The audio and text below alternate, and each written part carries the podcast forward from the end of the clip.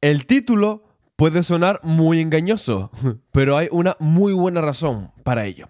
Para entender las necesidades y oportunidades de la derecha contemporánea, primero tenemos que entender qué puso la izquierda en el poder en un inicio, ¿vale? Para cualquier persona, ya sea del mercado libre o la esfera conservadora clásica, el registro de viaje de su viaje en motocicleta por América Latina debe ser una lectura obligatoria, es decir, el libro de la biografía del Che Guevara. No porque sea un relato histórico de la radicalización de un hombre que de un médico burgués argentino bien educado pasó a ser un líder terrorista, revolucionario y guerrillero, sino porque muestra la semilla de cómo un hombre simple con ideas, aunque en su caso las peores ideas que podéis imaginar, puede convertirse en un arquetipo, un icono religioso para un conjunto de, creencias.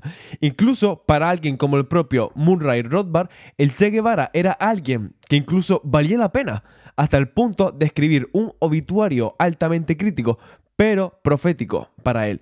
Y Rothbard, por supuesto, tenía razón, porque el Che Guevara probablemente se ha convertido en la figura política más conocida en toda la historia reciente de América Latina, por encima de Simón Bolívar, aunque Simón Bolívar es un caso aparte. Su muerte a manos del ejército boliviano, ayudada por la CIA, en un intento fallido de provocar una revolución marxista agraria en el altiplano andino, solo contribuyó aún más a su legendario estatus entre aquellos que se oponían a las ideas de libertad y civilización. En la práctica, su muerte lo convirtió en un mártir de la izquierda política, un símbolo religioso de una revolución que jamás pudo concluir, pero que siempre se presenta como el evangelio máximo del igualitarismo. Di lo que quieras sobre el Che Guevara, ¿vale? Di que fue un asesino y un terrorista en toda regla. Y lo más probable es que tengas razón, pero eso no quita el hecho de que el Che Guevara estaba muy dispuesto para morir por sus ideas. Y de hecho, Así lo hizo. La derecha, ni conservadora ni libertaria, no tiene una sola persona que haya llegado hasta ese punto. No tenemos mártires y nuestras creencias no son religiosas. Podríamos pensar en los actos casi suicidas cometidos por personas como Alex Young o Kanye West, como martirio por nuestras causas, como la libertad purísima de expresión, pero no son más que un activismo popular contraproducente. De hecho, diría que nuestras creencias son todo lo contrario a los fanatismos religiosos, ya que están arraigadas en el análisis razonable, no fanatizado, razonable de la historia, la naturaleza y la sociedad humana. Y como tales, los resultados de nuestras ideas, incluso si son adecuadas a largo plazo, no son fáciles de vender a las masas de alta preferencia, que se han acostumbrado a recibir subsidios de los gobiernos y han internalizado la servidumbre como forma de vida. Es más, nuestra sociedad está estancada entre una lucha individual por la libertad y una lucha organizada por el poder. Y nuestros tiempos son más extraños que nunca, porque representan lo que, lo que Francis Fukuyama todavía insiste en que es el fin de la historia. Pero si miramos más de cerca a la etapa final, a la civilización descrita por Oswald Spengler en su obra Magnum Decline of the West, el problema es que si damos por sentadas las palabras de Fukuyama o de Spengler, todavía nos quedamos sin algunos elementos clave para entender la mecánica de nuestra época. La democracia liberal es de hecho el sistema dominante en todo el planeta, pero para nada es liberal, porque no es generosa, como lo define Eric von Kill-Ledding, y porque crea una prosperidad falsa e inestable reserva energía solo para una clase de gestión no elegida. En otras palabras, que da a lo más inepto la capacidad de elegir sobre tu vida. Si este relato de los hechos recuerda a las ideas de James Burhan, es porque él, al igual que Spengler, identificó elementos de nuestro colapso actual y trató de predecir su futuro, equiparando la inminente servidumbre de Occidente con el estalinismo soviético y el fascismo de Mussolini. Y en muchos sentidos, Burhan tenía razón pero seamos sinceros, a todas estas, ¿dónde y cómo está conectado el Che Guevara con todo esto? Muy simple, para Burhan, así como Spengler, como teórico del colapso occidental, el sistema que estaría en marcha es el final de la civilización, el cual dependería de hombres fuertes como Cecil Rhodes para trabajar sin problema. ¿Vale? Cecil Rhodes era como un importante industrialista británico que quería conectar Egipto con Sudáfrica, ¿vale? Mm, todo esto es un poco engorroso, pero poco a poco, ¿vale? Tendrá su sentido.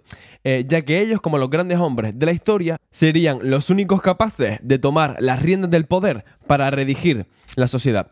Esta mención de Cecil Rhodes no es para nada casualidad, porque probablemente podría considerarse el mejor ejemplo de cómo la idea de un gran hombre debe ser compensada con una sólida comprensión de los procesos históricos, y por qué Rhodes, como el Che Guevara, era un hombre fuerte, un táctico y un líder nato. En palabras de Hans Hermann Hope, era una élite natural. De un niño inglés con muy mala salud, hijo de un sacerdote anglicano, se convirtió en un magnate de la minería y luego en un importante político en Sudáfrica. Su talento para los negocios permitió prosperar y prosperar muchísimo y además con su corta estancia en la Universidad de Oxford dio forma a una visión del mundo en uno de los países de dominio e influencia británicos. De la misma manera que otros hombres muy fuertes llegaron antes que él, Rhodes fue elevado al más alto prestigio en sus últimos años de vida. Y no solo eso, también después de su muerte, con las colonias británicas que ayudó a obtener en nombre de él. A diferencia de que Bolivia lleva el nombre de Simón Bolívar, con su finca sudafricana convirtiéndose en el campus de la Universidad de Ciudad del Cabo. O sea, que dio su finca para crear una universidad y hacer a la gente mucho más lista. Y sobre todo, con su grandísima fortuna, es la forma en la que Rose le dio al gobierno británico el dominio mundial. Pero su legado no ha prosperado tanto como la veneración casi religiosa que el Che Guevara ha adquirido por la idea de Rose, el empresario y político imperial, una vez que fue respetado como un ideal perfecto del imperio británico. Aún así, prevaleció el evangelio del igualitarismo. Y di lo que quieras sobre el Che Guevara. Di que fue un asesino y un terrorista y un genocida. y tendrás razón. Pero eso no quita el hecho de que el Che estaba listo para morir por sus ideas. Y también que lo hizo. Che Guevara, por otro lado, vivió rápido y murió muy joven al enfocarse y sacrificarse en sus ideas. Creó un enorme mito alrededor de él, un mito que hombres como Cecil Rhodes ni siquiera podrían haber alcanzado. Y ahora, en nuestra era populista, donde los líderes políticos y empresariales salen de la polarización de ideas y creencias, donde hombres fuertes y magnates, magnates como Ron DeSantis y Elon Musk pueden liderar a miles de partidarios, y sin embargo todavía tendrían problemas para mantener o ejercer el poder en sus propias esferas de influencia. La pregunta a todas estas sigue siendo, ¿La izquierda actualmente tiene líderes naturales o solo aprendices a caudillos totalitarios?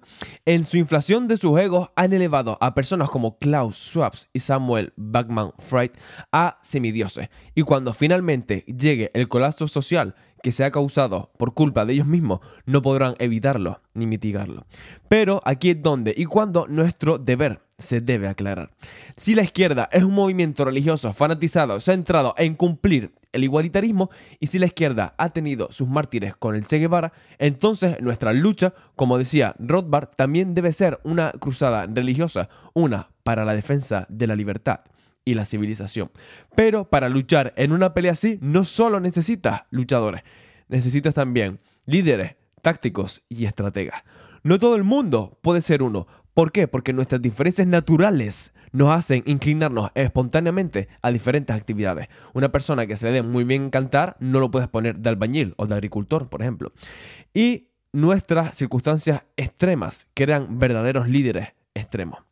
Ernesto Guevara no se convirtió en el Che del día a la noche, fue transformándose por su viaje en toda América Latina, radicalizado por las pobres condiciones de vida de sus semejantes y comprometido por la identidad común de un solo continente, desde Río Grande hasta la Patagonia.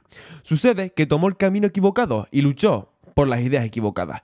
Y en lugar de la prosperidad para las masas, él trabajó para dos cosas que únicamente trajeron muerte y miseria. En Cuba, en Angola y en Bolivia y bueno, su legado sigue tristemente hasta nuestros días. Su rostro ahora es un símbolo, todavía representa la carnicería y la pobreza envuelta en un ideal utópico, pero en última instancia demuestra el punto de este ensayo. Che era y sigue siendo un símbolo. De hecho, el símbolo socialista es una de las caras más vendidas en el capitalismo. Seguramente conocerás a alguien que tenga una camisa o una banderita de Che Guevara. Nosotros los de la derecha, ¿vale? Si nos queremos identificar así, no podemos tomarlo de nuestro lado, porque sería incoherente y sobre todo contraproducente. Pero debemos entender que tal como lo hizo, el Che surgió en las condiciones y circunstancias más improbables. Nuestro Che Guevara, el Che Guevara liberal, probablemente también sangra del lugar más improbable. ¿Será Milei? ¿Será Juan Ramón Rayo? El tiempo dirá. Porque si algo es cierto, que nuestro conflicto con la izquierda es de hecho una lucha religiosa contra un dogma fanático progresista, entonces también necesitaremos líderes y mártires, al igual que Che era para la izquierda en el pasado. En otras palabras, el movimiento libertario y liberal necesita un propio Che Guevara. Suscríbete en tu plataforma de podcast favorita para no perderte ningún episodio. Nos puedes encontrar tanto en Spotify, Evox, Apple Podcast, Amazon Music y en todas las grandes de podcasting. Así que recuerda, suscríbete para no perderte más contenido como este. Te recuerdo, ¿vale? Que estamos buscando patrocinadores. Así que si quieres darle visibilidad a tu marca o negocio, contáctame al correo de la descripción del episodio para mandarte toda la información pertinente. Importantísimo, ¿vale? Comparte el podcast con tus amigos o alguien que podría interesarle este tipo de contenido. Claro, a lo mejor le gusta el Che Guevara y si le mandas esto dirá, coño, el Che Guevara no es tan bueno como es. Así que me ayudarías un montón si compartes este episodio para darle más voz al verdadero liberalismo. ¿Vale? Importantísimo también, sígueme y háblame por Instagram, ¿vale? ¿Por qué? Porque me encantaría conocerte, saber qué te gusta y por tanto hacer contenido en base a tus gustos. Así que sígueme en Instagram y háblame para saber cómo hacer las cosas que a ti te gusten, ¿vale? Y para el final, y no menos importante, coméntame una reseña y puntúa con 5 estrellas este podcast en Spotify y en Apple Podcast. ¿Por qué? Porque me ayudarías muchísimo a expandir este tipo de contenido. Dicho todo esto, muchísimas gracias por estar ahí, que tengas muchísima salud y nos vemos pronto con un nuevo super episodio. Cuídate.